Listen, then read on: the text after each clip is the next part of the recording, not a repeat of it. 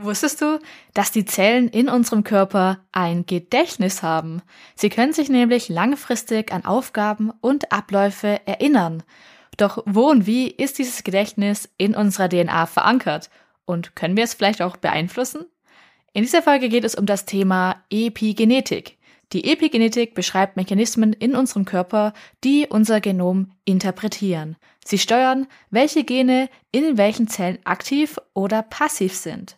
Zusätzlich zu unserer DNA-Sequenz gibt es nämlich weitere Ebenen und Schichten, die unsere DNA mit definieren. Diese epigenetischen Modifikationen sind äußerst wichtig und können durch Umweltfaktoren wie Ernährung, Stress oder Umweltgifte beeinflusst werden. Das ist auch interessant im Hinblick auf die Entwicklung von Krankheiten, wie beispielsweise Krebs, Diabetes und Alzheimer. Heute im Podcast werden wir betrachten, wie man diese Mechanismen durch eine gesunde Lebensweise beeinflussen kann, welche Bedeutung die Epigenetik für unseren Organismus hat und ob solche epigenetischen Markierungen auch in die nächste Generation vererbt werden können. Der Code des Lebens wird präsentiert von GHGA, dem Deutschen Human Genom Phenom Archiv. Viel Spaß bei der heutigen Folge Epigenetik die Programmierung unserer Zellen. Willkommen zum Code des Lebens. Mein Name ist Janika Kilz und jeden Monat erklären Experten und Expertinnen hier im Podcast spannende Themen innerhalb der Genomforschung. Heute geht es um das Thema Epigenetik und hierzu habe ich zwei Gäste eingeladen. Heute mit dabei sind nämlich Professor Dr. Jörn Walter und Professor Dr. Julia Schulze-Hendrich, beide von der Universität des Saarlandes. Ihre Fachgebiete sind die Epigenetik, Entwicklungsgenetik und neurodegenerative Erkrankungen wie Parkinson. Ja, dann lasst uns direkt ins Thema einsteigen.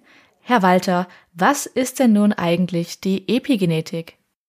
Also Epigenetik ist ein Teilgebiet der Genetik und es bedeutet so viel wie oberhalb der Genetik mit dem Unterton zusätzlich zum Genom.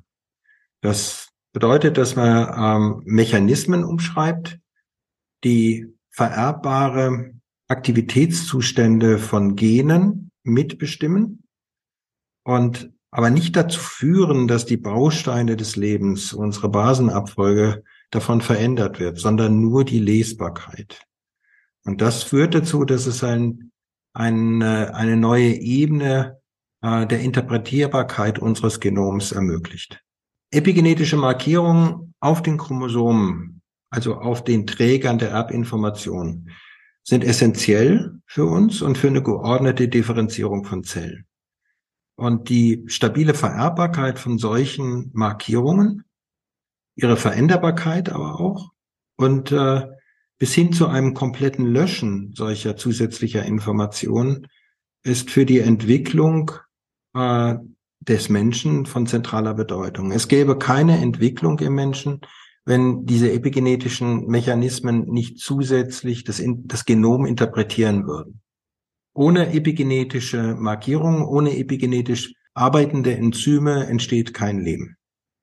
Die Epigenetik beeinflusst die Art, wie unsere Gene interpretiert und in Proteine umgesetzt werden, aber eben nicht tatsächlich unseren genetischen Code an sich. Epigenetische Markierungen sind sozusagen Modifikationen der DNA, die aber auch wieder umkehrbar sind.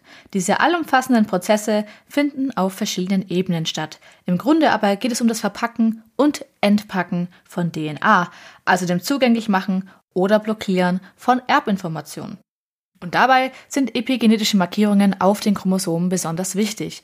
Das Genom, so wie es ist, reicht nämlich nicht aus, um einen vollständigen, funktionierenden Menschen basteln zu können. Es braucht eine steuernde Instanz, die den Zellen verschiedene Aufgaben zuweist. Eine Programmierung, die dauerhaft aktiviert bleibt und verschiedene Abläufe durchläuft. Ja, epigenetische Mechanismen geben Zellen unterschiedliche Markierungen. Und diese Markierungen sind, neben anderen Faktoren, ein Mechanismus, der Zellen unterschiedliche Identitäten zuweist. Ja, aber was heißt denn das nun genau und welche Rolle spielt die Epigenetik bei der Zelldifferenzierung? Also Sie müssen sich vorstellen, dass wir in unserem Körper mindestens 200, wir schätzen mittlerweile wahrscheinlich bis zu 300 verschiedene Zelltypen haben. Ähm, und diese Zelltypen wiederum haben noch unterschiedliche Aktivitätszustände. Und jetzt muss dies, das eine Genom, was in jeder Zelle gleich ist, auf unterschiedliche Art und Weise angesteuert werden. Und das muss deswegen angesteuert werden, weil im Lauf der Entwicklung ein geordneter Ablauf von Veränderungen in den Zellen stattfindet. Von einer Stammzelle hin zu einer bereits etwas differenzierten Zelle bis hin zur spezialisierten Zelle. Und auf dem Weg zu dieser Differenzierung, wie wir sagen, von Zellaktivitäten, äh, werden die epigenetischen Programme sehr geordnet verändert und so angepasst, dass dann klar ist, dass ein bestimmter Zustand erreicht ist und dieser Zustand dann auch stabil bleibt. Ja, die Zelldifferenzierung ist also einfach eine Aufgabenverteilung, da Zellen ja alle unterschiedliche Funktionen haben. Genau. Eine, eine Nervenzelle hat eine andere Aufgabe wie eine Blutzelle. Eine rote Blutzelle hat eine andere Aufgabe wie eine weiße Blutzelle, wie wir sagen. Muskelzelle hat eine andere Funktion. Und all diese unterschiedlichen Funktionen gehen auf das gleiche Genom zurück, was aber unterschiedlich interpretiert wird. Und für diese unterschiedliche Interpretation brauchen wir Epigenetik. Ich will es mal an einem Beispiel versuchen zu erklären. Ähm, es ist nicht nur wichtig, dass bestimmte Gene in bestimmten Zellen angeschaltet sind, sondern es ist genauso wichtig, dass bestimmte Gene oder andere Gene in diesen Zellen nicht angeschaltet sind. Und wenn dieses Nicht-Einschalten irgendwann mal genetisch festgelegt ist, dass zum Beispiel eine Zelle sich in Richtung Nervenzelle entwickelt, dann müssen Gene für die Blutzelle oder Gene für die Muskelzelle abgeschaltet bleiben. Und dieses Gedächtnis des Abschaltens, das bewerkstelligt unter anderem die Epigenetik. Und damit sorgt sie dafür, dass die Zellen halt auch nur einen Teil ihres Genoms wirklich benötigen, ablesen müssen und dadurch funktionieren. Jede Zelle trägt zwar ein vollständiges Genom, benötigt aber eben nur ein paar bestimmte Gene für seine spezifische Aufgabe. Von den circa 20.000 Genen, die einer Zelle zur Verfügung stehen, sind die meisten eigentlich immer ausgeschaltet. Neben An und Aus gibt es aber auch mehr oder weniger, vergleichbar mit einem Dimmer am Lichtschalter. Zellen verwenden also nie die ganze DNA, sondern nur das, was sie brauchen. Und das, was sie brauchen, das wird epigenetisch verankert und gespeichert. Es geht um diesen ersten Schritt. Was wird ausgelesen und warum und wie stark wird es ausgelesen? Ja, Bienen sind hier ein anschauliches Beispiel. Eine Arbeiterbiene und eine Königin sind genetisch identisch. Das epigenetische Programm, nach dem die beiden sich entwickeln, ist aber unterschiedlich. Die abweichende Genaktivität und Zelldifferenzierung führt dazu, dass die eine Larve zu einer Arbeiterin wird, während die andere plötzlich drei Korgis besitzt. Epigenetische Programmierungen werden übrigens auch mit in die nächste Zellgeneration übertragen, damit Tochterzellen die gleiche Zellidentität behalten. Also in der Leber werden direkt wieder Leberzellen gebildet und nicht plötzlich irgendetwas anderes. Das heißt, Zellen können sich langfristige Programmierungen und Abläufe im Körper merken. Aber wie kann man sich das vorstellen? Alle Zellen unseres Körpers haben im Prinzip eine Art epigenetisches Gedächtnis. Das epigenetische Gedächtnis zeigt dabei mehrere Dinge, nämlich erstens, woher kommen die Zellen? Wie alt sind sie und wie weit haben sie sich spezialisiert? Und äh, man kann dieses epigenetische Gedächtnis mittlerweile auslesen. Man kann es durch Sequenzierungstechniken so auslesen, dass man genaue Muster entlang der Chromosomen feststellen kann. Und die kann man dann zuordnen zu diesen unterschiedlichen Funktionen. Also was ist die spezielle Funktion? Wie alt ist die Zelle? Wo kommt sie her? Das kann man darin sehen. Man kann so eine Art epigenetische Forensik betreiben. Und wenn man das noch mal ein bisschen platter äh, formulieren möchte, könnte man sagen, das, was aktuell in der Zelle passiert, das spiegelt sich in dem, wie die Gene abgelesen werden, im Transkriptom, sagen wir dazu. Das heißt also, wie viel RNAs in einer Zelle in welcher Form gemacht wird. Aber das Gedächtnis der Zelle, wo sie herkommt und wo sie hingeht, das spiegelt sich auch im Epigenom und in, in, in der Epigenetik wieder. Und dementsprechend bildet die, oder bringt uns die Epigenetik ganz, ganz tiefe Einblicke ähm, in die Entwicklung biologischer Prozesse. Ja, ein wichtiger biologischer Prozess, an dem die Epigenetik maßgeblich beteiligt ist, ist die Genregulierung. Ja, Frau Schulze-Hendrich, wie genau funktioniert denn das? Die Genregulation, die steuert die Aktivität eines Gens. Sie legt fest, ob und wie oft ein Gen abgelesen, das heißt eine RNA hergestellt wird. Sie sorgt also genau dafür, dass immer nur bestimmte Gene in Proteine und Enzyme umgesetzt werden und legt fest, wie genau die Gene abgelesen werden. Alle anderen Gene, die nicht benötigt werden, sind dann nicht aktiv, also quasi ausgeschaltet. Und dieses Aus- und Anschalten, wie bei einem Lichtschalter, funktioniert auf der einen Seite über Steuerung der Zugänglichkeit, indem die Verpackungsstruktur der DNA gelockert oder enger verpackt wird. Die DNA liegt ja verpackt im Zellkern vor und ist um Proteine, die sogenannten Histone, gewickelt. Ein Gen, welches abgelesen werden soll, äh, muss erstmal zugänglich gemacht werden. Dafür sorgen zum Beispiel chemische Gruppen wie die Acetylierung, äh, die an die Histone selbst binden. Aber auf der anderen Seite funktioniert das An- und Abschalten ebenfalls durch die Methylierung der DNA selbst. Es binden sogenannte Methylgruppen an Zytosinbasen, die Raumstruktur der DNA verändern. Die Transkriptionsfaktoren, die dann zum Ablesen die DNA binden müssen, können nicht mehr binden. Der Lichtschalter ist auf ausgestellt. Wird die, Methyl wird die Methylgruppe dann entfernt, ist der Schalter an und das Gen wird abgelesen. Das Ganze ist dann auch, kann sehr gefeintuned werden und wie ein Dimmer funktionieren. Ja, die Genregulierung ist ein komplexes Wechselspiel verschiedener Regulationsebenen. Gerade aufgrund dieser Komplexität werden computergestützte Verfahren und maschinelles Lernen eingesetzt, um diese Ebenen sinnvoll zusammenzuführen und auch interpretierbar zu machen. Ja, unsere Zellen sind also einer epigenetischen Programmierung unterworfen, die bestimmt, welche Gene in welchen Zellen an und welche eher aus sind. Könnten denn diese Schalter auch falsch gesetzt werden? Im Krankheitszustand ist das tatsächlich der Fall. Und eine Krankheitsklasse, äh, die da eine Rolle spielt, sind die sogenannten Imprinting-Erkrankungen. Wir als Menschen sind ja diploide Lebewesen. Das heißt, wir haben erhalten zwei Kopien jedes Gens.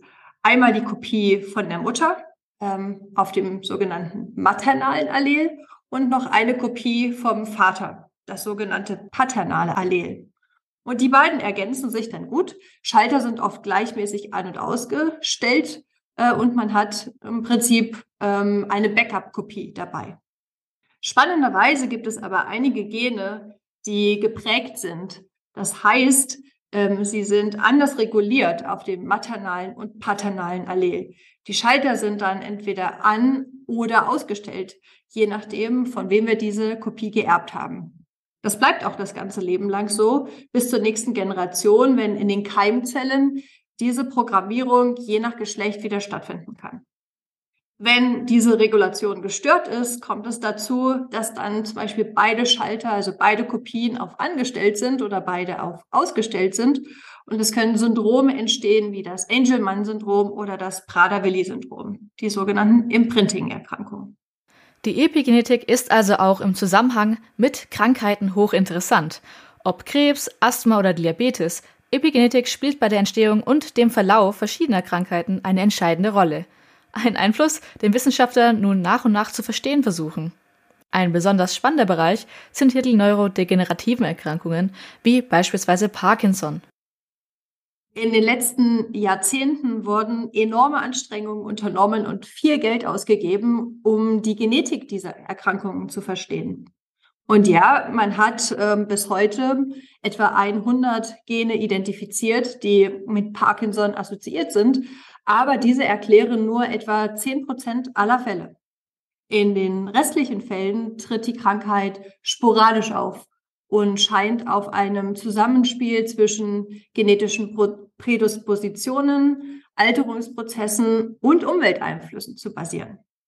Und an diesem Nexus zwischen Umwelt und Genom sitzt das Epigenom, sitzt die Epigenetik, ähm, die Signale und äh, Lebensweisen, Erfahrungen, die wir machen, in das Genom integrieren und auch in die nächste Generation weitergeben können. Und deshalb ist es spannend, auch in neurodegenerativen Erkrankungen diese Ebene zu beleuchten und zu verstehen, welche Veränderungen äh, zum Krankheitsprozess beitragen könnten. Was genau ist denn Parkinson für eine Erkrankung? Parkinson ist nach Alzheimer die zweithäufigste neurodegenerative Erkrankung in Deutschland. Die Betroffenen leiden zunehmend unter einer Verlangsamung von Bewegungsabläufen, äh, Gangstörungen und später kommt dann noch ein Zittern der Hände, der Beine und des Kopfes dazu. Und äh, die Ursache der Parkinson-Krankheit ist die nachlassende Produktion des Botenstoffes Dopamin, äh, durch Absterben von Dopamin produzierenden Zellen äh, im Gehirn. Und dieser Botenstoff ist wichtig für die Signalübertragung zwischen Gehirn und Muskulatur. Fehlt Dopamin, werden die Bewegungen immer kleiner, der Gleichgewichtssinn leidet und es kommt zu Zittern oder Steifheit der Muskeln.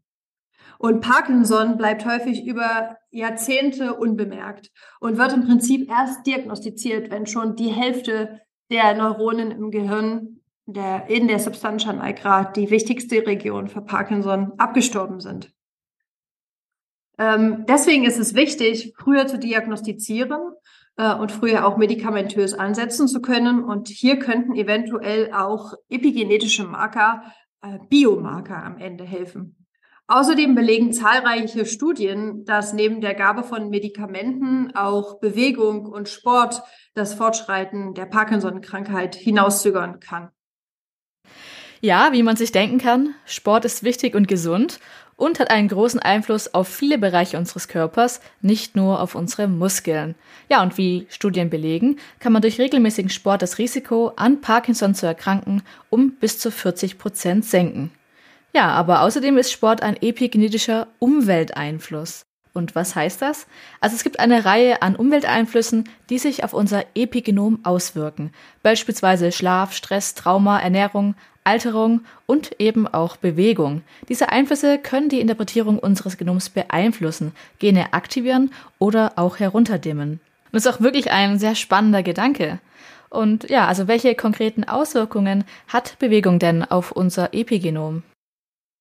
Das ist nicht ganz so leicht herauszufinden, denn natürlich ähm, in unserem alltäglichen Leben gibt es viele Umwelteinflüsse. Und große epidemiologische Studien können natürlich auch zeigen, dass Bewegung protektiv im Krankheitskontext ist. Aber wie Bewegung ganz konkret äh, unsere Zellen beeinflusst, ist manchmal gar nicht so leicht herauszufinden, weil die Epigenetik tatsächlich ja dynamisch ist und ähm, auch unterschiedlich von Individuum zu Individuum. Aber äh, Forscher haben da spannende Ansätze, ähm, weil man braucht ja im Prinzip so eine in, interne Kontrolle.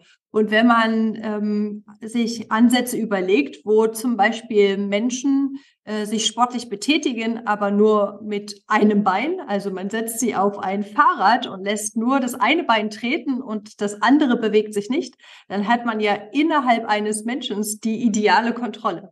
Und so haben Forscher tatsächlich Probanden sechs Wochen lang Fahrrad fahren lassen mit einem Bein und haben dann hinterher die epigenetischen Veränderungen im Muskel verglichen zwischen dem unbewegten und dem bewegten Bein. Und da sehr spannende Entdeckungen gemacht und tatsächlich äh, mehrere tausend ähm, dieser Schalter im Genom identifiziert, die sich verändert haben durch den Sport, durch die Bewegung.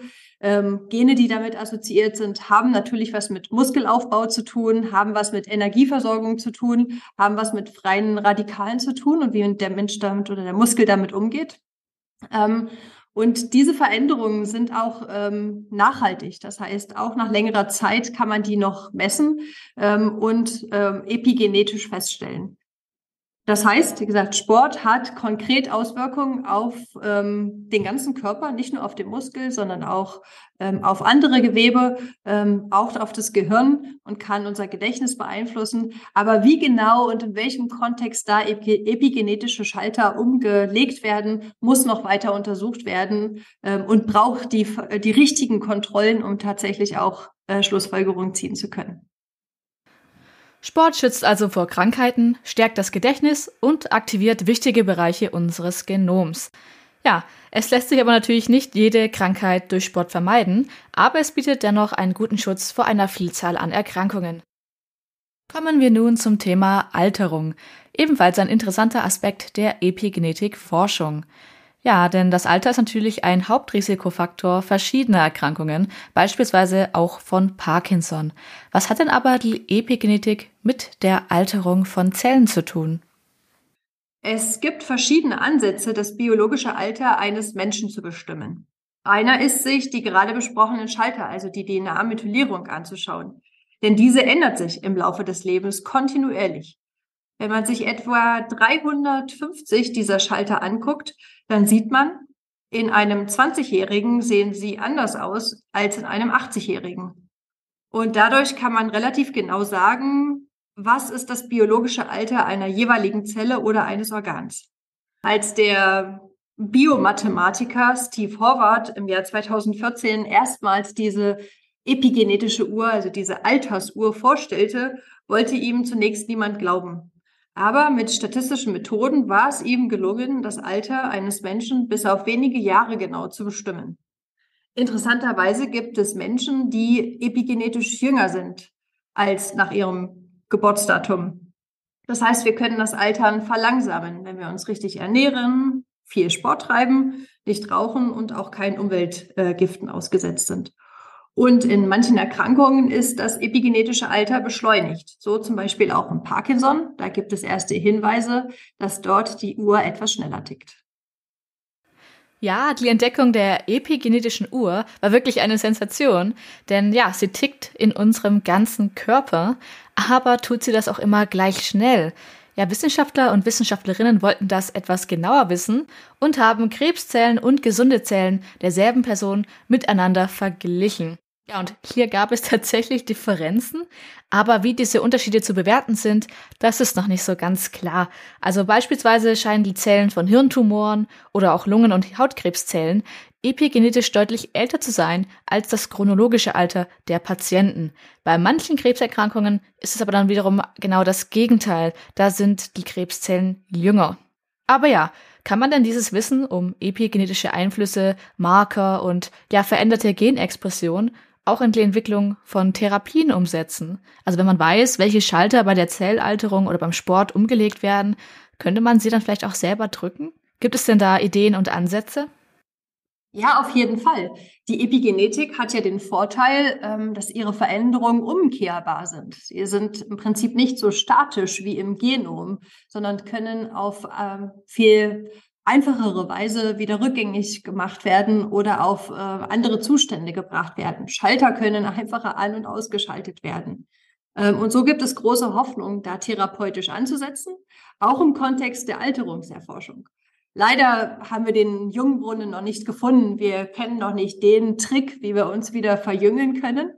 Ähm, aber es gibt spannende Ansätze und Ideen, wie man tatsächlich an der epigenetischen Uhr dreht und mit bestimmten Medikamenten, Transkriptionsfaktoren und anderen Einflüssen ähm, an der Uhr dreht und uns sozusagen langsamer altern äh, lässt oder uns auch wieder tatsächlich einen Schritt zurückbringt. Aber nochmal, viel Forschung ist da weiter notwendig, äh, um tatsächlich einen Schritt weiterzukommen.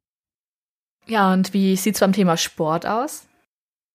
Ja, das ist natürlich auch eine spannende Frage für alle Couch Potatoes oder für jeden von uns. Wir wissen, wie gut sportliche Aktivität ist und trotzdem fällt es uns schwer, von der Couch hochzukommen oder einfach mal eine Runde rausgehen und laufen zu gehen. Manchmal fehlt auch einfach die Zeit oder in bestimmten Erkrankungen ist es gar nicht mehr möglich, sportlich aktiv zu sein oder nur begrenzt möglich. Und hier wäre es natürlich ein Traum der Forscher oder eines jeden Menschen, den Sport durch ein Medikament ersetzen zu können gäbe es die Pille, die wir einfach nehmen können, um den gleichen protektiven, positiven Effekt zu haben, wie toll wäre das denn? Ähm, es gibt tatsächlich ein Forschungsfeld, das heißt Enviromimetik. Diesen Begriff hat Anthony Hannon aus Australien geprägt.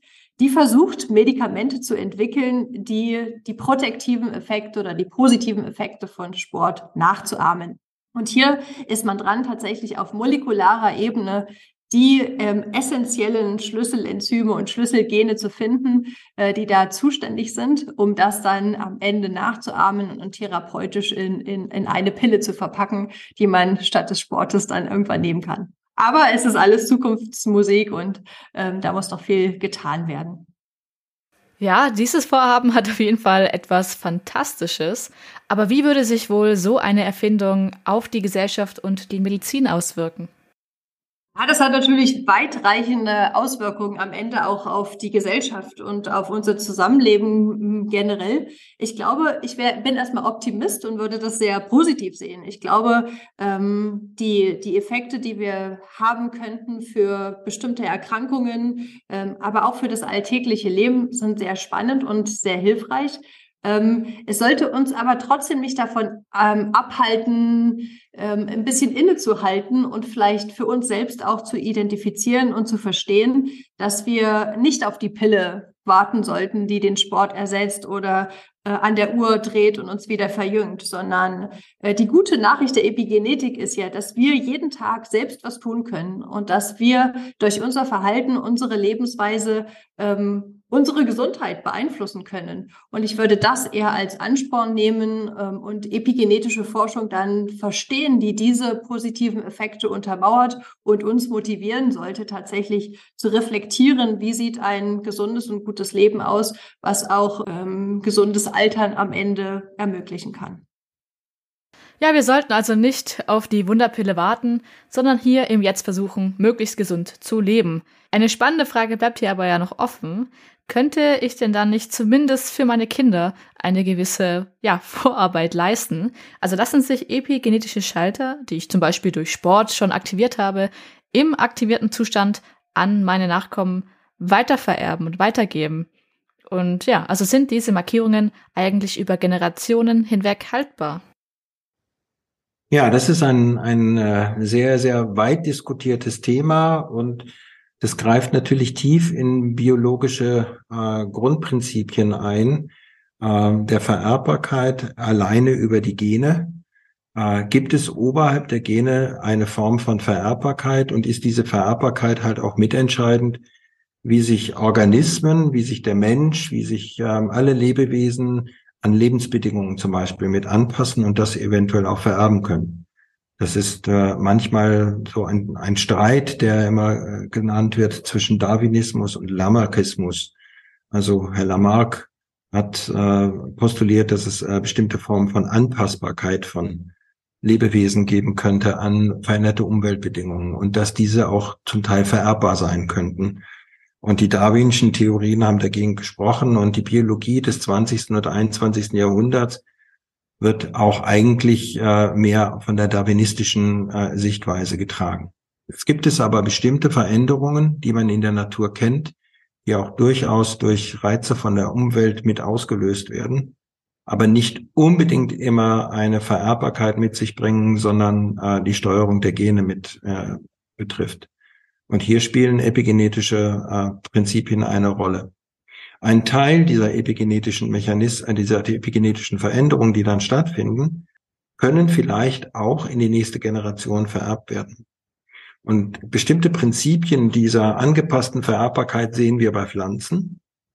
Ähm, bei Menschen ist es durchaus noch etwas zweifelhaft, ob diese Vererbbarkeit wirklich so durchgehend gegeben ist. Was es gibt, ist bestimmte Korrelationen zwischen veränderten Umweltbedingungen sprich zum Beispiel Ernährungsbedingungen oder Exposition zu bestimmten Schadstoffen bei Menschen, die möglicherweise zu Veränderungen auch in den nächsten Generationen führen. Aber dieses möglicherweise, was ich gerade gesagt habe, schränkt halt schon ein, dass wir den klaren Nachweis dafür bisher leider noch nicht erbracht haben. Vor allen Dingen nicht genau wissen, wie sich äh, bestimmte Einflüsse auf den Menschen vererben. Was wir allerdings wissen, und deswegen glaubt man so fest auch an epigenetische Vererbbarkeit, ist, dass es bestimmte Gene in unserem Genom gibt, die abhängig davon, ob wir sie vom Vater oder der Mutter weitergegeben bekommen, so epigenetisch geprägt sind, dass sie nach einem, auf eine bestimmte Art und Weise angeschaltet sind, nämlich nur noch ein, eine, eine Kopie, also entweder die väterliche oder die mütterliche Kopie angeschaltet ist. Und das ist essentiell. Wenn man das äh, unterbricht, dieses, äh, was man Imprinting nennt, also Prägungsverfahren äh, von den Genen, dann äh, kommt es zu abnormaler Entwicklung bis hin zur Erkrankung. Das heißt, wir haben noch keine biologische Erklärung dafür gefunden, ob und wie genau diese Vererbung funktionieren soll. Verstehe ich das richtig? In meiner Arbeitsgruppe oder in meiner Forschung beschäftigen wir uns schon seit 20 Jahren mit der Frage, können epigenetische Mechanismen kurz nach der Befruchtung, also nach der Entstehung eines neuen Lebens eigentlich noch weiter existieren oder äh, werden die gelöscht? Weil Sie müssen sich ja vorstellen, was letztendlich das neue Leben kreiert, ist eine Eizelle und ein Spermium. Die beiden kommen zusammen und die bringen ihre Chromosomen mit. Und diese beiden Chromosomensätze tragen Muster von Eizellen und Spermien. Und was dann passiert, ist, dass erstmal diese beiden Muster, epigenetischen Muster, gelöscht werden, weitgehend gelöscht werden, weil ein Spermienmuster würde nicht ausreichen, um ein gesamtes Leben zu machen. Ein Eizellenmuster würde nicht ausreichen, um ein gesamtes Leben zu machen. Also müssen die sozusagen wieder auf, auf einen Grundzustand gebracht werden. Und dann fängt die Differenzierung an, also das Entstehen von neuen Zellen, von neuen Zelltypen. Und mit diesem Entstehen setzen dann wieder neue epigenetische Mechanismen ein, die halt für das Individuum neu gesetzt werden, aber nach Programmen, die das Genom mit diktiert. Und dementsprechend ist es sehr schwer, sich vorzustellen, dass was von der Mutter kommt, das müsste ja dann in der Eizelle ruhen, in dem Genom der Eizelle, dass diese Information wirklich weitergegeben wird und nicht dabei bei diesem Prozess auch mitgelöscht wird. Es gibt Hinweise darauf, dass manchmal sozusagen als Unfall bestimmte Löschungen nicht komplett sind. Und dass es dann durchaus halt zu Verschiebungen kommen kann. Aber wir haben bis heute noch nicht verstanden, wie sich das aus einer Eizelle über viele, viele Zellteilungen hin bis zum erwachsenen Menschen fortschreibt. Ähm, und das ist ein Gegenstand, der immer noch erforscht wird und da werden wir noch lange brauchen. Dementsprechend bin ich ein bisschen vorsichtig, da diesen, diesen äh, Schluss komplett zuzulassen. Äh, ich will ihm nicht, ich will nicht sagen, dass es nicht möglich ist, ich will aber auch nicht sagen, dass es bewiesen ist. Ja, ganz genau wissen wir also noch nicht, ob und inwieweit epigenetische Markierungen vererbt werden. Also ob und wie genau sich meine Entscheidung, heute mehr Sport zu machen, auf die Genaktivität meiner Kinder auswirkt, das ist also noch etwas unklar. Ja, im Zweifel würde ich aber sagen, ein bisschen Bewegung schadet nie. Genau, das heißt, es gibt noch einige ungelöste Rätsel und auch in Sachen Therapieentwicklung gibt es noch sehr langfristige Ziele und Ideen. Wie könnte sich denn das Feld der Epigenetik in den nächsten zehn Jahren wandeln? Ja, das Feld der Epigenetik ist auch sehr technologiegetrieben und äh, produziert große Datenmengen auf unterschiedlichen Ebenen. Wir haben uns ja heute hier eher auf die DNA-Methylierung konzentriert als einen möglichen äh, Mechanismus und als diese Schalteridee, die wir präsentiert haben. Aber Epigenetik äh, ist viel mehr als DNA-Methylierung. Es gibt unglaublich viele Ebenen, äh, die ineinander greifen, die nicht nur auf DNA-Ebene zu suchen sind, sondern auch auf der Verpackungsstruktur. Wie vorhin schon gesagt, Zugänglichkeit spielt hier eine große Rolle. Die Proteine, die die DNA verpacken, sind auch hochdekoriert und auf unterschiedlichste Weise verändert. Und diese Markierungen und Veränderungen müssen wir umfassend verstehen. Und da werden große Datenmengen entstehen ähm, die, und das ist auch wichtig zu sagen, natürlich zelltypspezifisch und alters- und geschlechtsabhängig gemessen werden müssen. Denn im Gegensatz zu unserem Genom, was relativ statisch ist und sich im Laufe des Lebens nicht ändert, ähm, ist ja die Epigenetik hochdynamisch und ähm, wir müssen es schaffen, ähm, es uns einen Überblick zu verschaffen äh, über zelltypspezifische, altersabhängige Veränderungen auf all diesen Ebenen. Und wie gesagt, da werden sehr viele Daten entstehen. Und äh, GHGR bietet hier ideale Strukturen, äh, um standardisiert auch Datenmengen speichern zu können und am Ende ähm, zu erlauben, sie auch intelligent zu integrieren und zu analysieren, um all die Fragen, die wir heute besprochen haben, dann auch besser und eindeutiger beantworten zu können. Ja, das sind große Fragen. Das heißt, wir können gespannt sein, was wir in Zukunft noch über die Themen der Alterung und Entwicklung des Menschen und auch über die Entwicklung verschiedener Erkrankungen lernen können.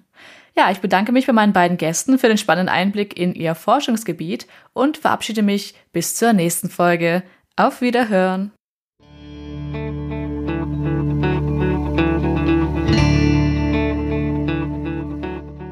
Dieser Podcast wurde präsentiert von GHGA. Wir bieten Infrastruktur, in welcher Genomdaten sowie weitere medizinische Daten sicher gespeichert und kontrolliert zugänglich gemacht werden können. Das Projekt wird von der Deutschen Forschungsgemeinschaft finanziert und ist Teil der nationalen Forschungsdateninfrastruktur. Weitere Informationen findet ihr unter www.ghga.de. Vielen Dank fürs Zuhören und herzlichen Dank an unsere heutigen Gäste, Professor Dr. Jörn Walter und Professor Dr. Julia Schulze-Hendrich. Bis zum nächsten Mal.